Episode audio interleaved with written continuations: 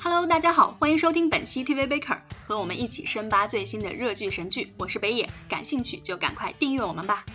今天让我们一起走进大自然，观察一种二十一世纪以来爆炸性繁衍、群体栖息在美国旧金山硅谷地区的灵长类生物——程序员，了解它们的习性、喜好、社交法则以及领地斗争。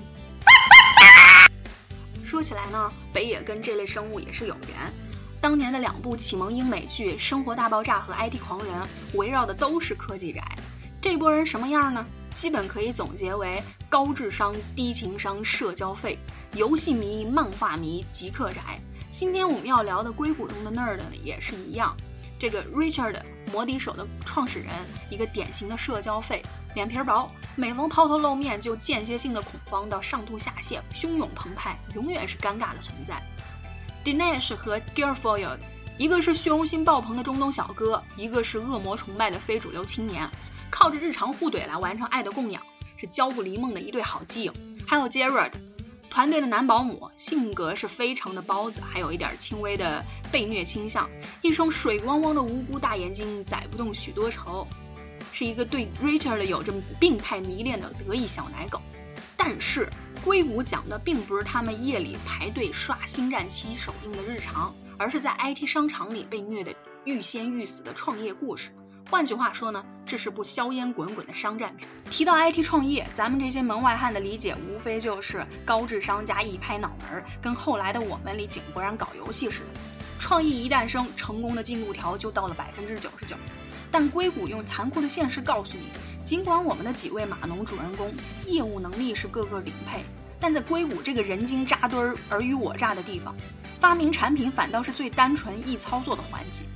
Richard 他的这个摩笛手公司就经历了从音乐软件到压缩算法，再到发散式新型互联网的过程，产品是不断升级，视野是不断开阔，最后发展成了一个可以改变世界的超前概念。但是这些对他们来说其实 so easy，他们真正面临的挑战是什么呢？是产品专利，是法律漏洞，游说投资，风投协议，科技碰瓷，打击盗版，等等等等。总之，管理运营之路上是一个接一个的坑。而硅谷把这种带有科技感的商战拍出了一种最后一分钟营救式的悬疑感和紧张感。像是科技创新大赛啦，专利官司的法庭戏啦，斗智斗勇，再加上一点狗屎运，各种刀光剑影，高潮迭起。再说这些坑，百分之五十就是他们的头号大敌狐狸给挖的。可以说，摩笛手和狐狸代表了硅谷的两种生存模式：一个是虎视眈眈的后起之秀，有才华有干劲儿，引领着未来的方向；一个是 IT 界的行业寡头，日渐落伍，失去了创新能力。你比如说，CEO Gavin Belson 就一度对自己和公司的价值产生了怀疑。人家在搞新型的互联网，我的拳头产品呢，基本上就是个升级版的电脑硬盘。而且我他妈现在都开始领终身成就奖了，那不就是敬老奖吗？公司内部也是人浮于事，养了一群唯唯诺诺的应声虫，但是架不住人家有钱有人有攻心计的经验啊。在商场上，这同样是利器。而风投呢，在这场商战中，尤其是最近两季，扮演了一个很微妙的角色。所谓拿人家的手短，吃人家的嘴软。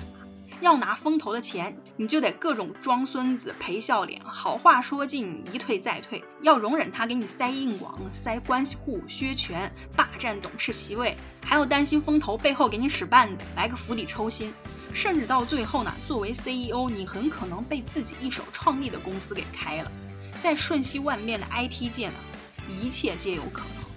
不光是这种商战戏码，你像是 IT 界里一些奇怪的鄙视链条，也是各种让人啼笑皆非。举个例子，在硅谷，你搞多角恋，人们说你够勇敢；你在麦片里加点迷幻药，人们说你够前卫。但是你就是不能做基督徒。这个高级黑的目标呢，也不仅限于硅谷圈儿。不管你是美国下岗职工再就业，还是中国富士康和十八线城市里烟雾缭绕、飘着老坛酸菜味儿的黑网吧，聚集讽刺起来，那绝对是一视同仁。当然，战争说到底还是人在作怪。这部剧绝对可以称得上是奇葩朵朵，够写成一本《硅谷二十年目睹之怪现象》。奇葩中的奇葩，首先就得是我们上面提到的狐狸的 CEO Gavin Belson。根据《纽约客》的说法呢，这个角色的原型有 Salesforce 的马克贝尼奥夫、甲骨文的拉里埃里森、亚马逊的杰夫贝索斯。不过给这些大佬歌功颂德是不可能的，这辈子都不可能的。恰恰相反，是蔫坏蔫坏的高级黑。其实这些大佬是什么样呢？我们大概也想象得出，领袖魅力十足，能玩转商战游戏规则，老狐狸，又刚愎自用，极度以自我为中心。而看这个剧最大的乐趣，就是等着盖文在高光时刻被拆台。你比如说，狐狸的视频会议用上了未来科技，老大盖文的形象出现在全息投影里，就跟超人他爸似的，那叫一个伟岸。谁知道开了一半，信号不好，画面就卡住了，结果侃侃而谈就变成了《西游记后传》式的复读机。我欲成仙，快乐齐天。还有这一季，出于自我膨胀，Gavin 就把互利的。拳头产品盒子升级成了高大上的 Gavin Belson 签名版，等万众瞩目的签名设计一揭幕，神似男性生殖器。Yes，Yes it does。其实这个角色之所以可爱吧，很大程度上得归功于演员马特罗斯的表演。有时候他这种被黑是无意识的，比如说观众和员工都意识到了，唯有他自己没看出签名变成了。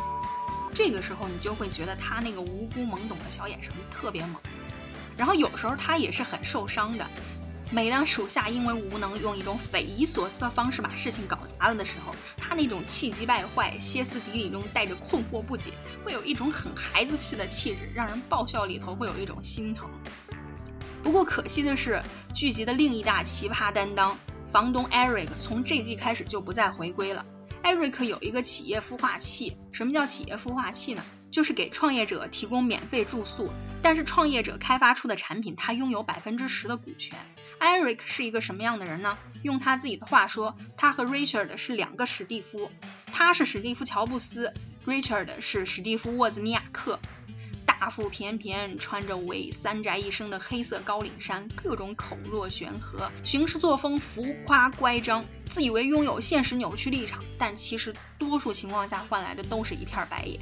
剩下的还有一无是处，但是运气巨好，最后能当上哈佛特聘教授的大头，还有曾是福布斯三十岁以下亿万富翁，但现在坐吃山空，还满口低俗黄暴的 VC，还有靠着软性兴奋剂和传奇故事维持人设的编码天才儿童。总之，这部剧算是硅谷万象的一幅浮世绘，而且你完全不用担心里面有太多的 IT 术语看不懂。硅谷会把这些看似不明觉厉的术语阐释的非常的深入浅出。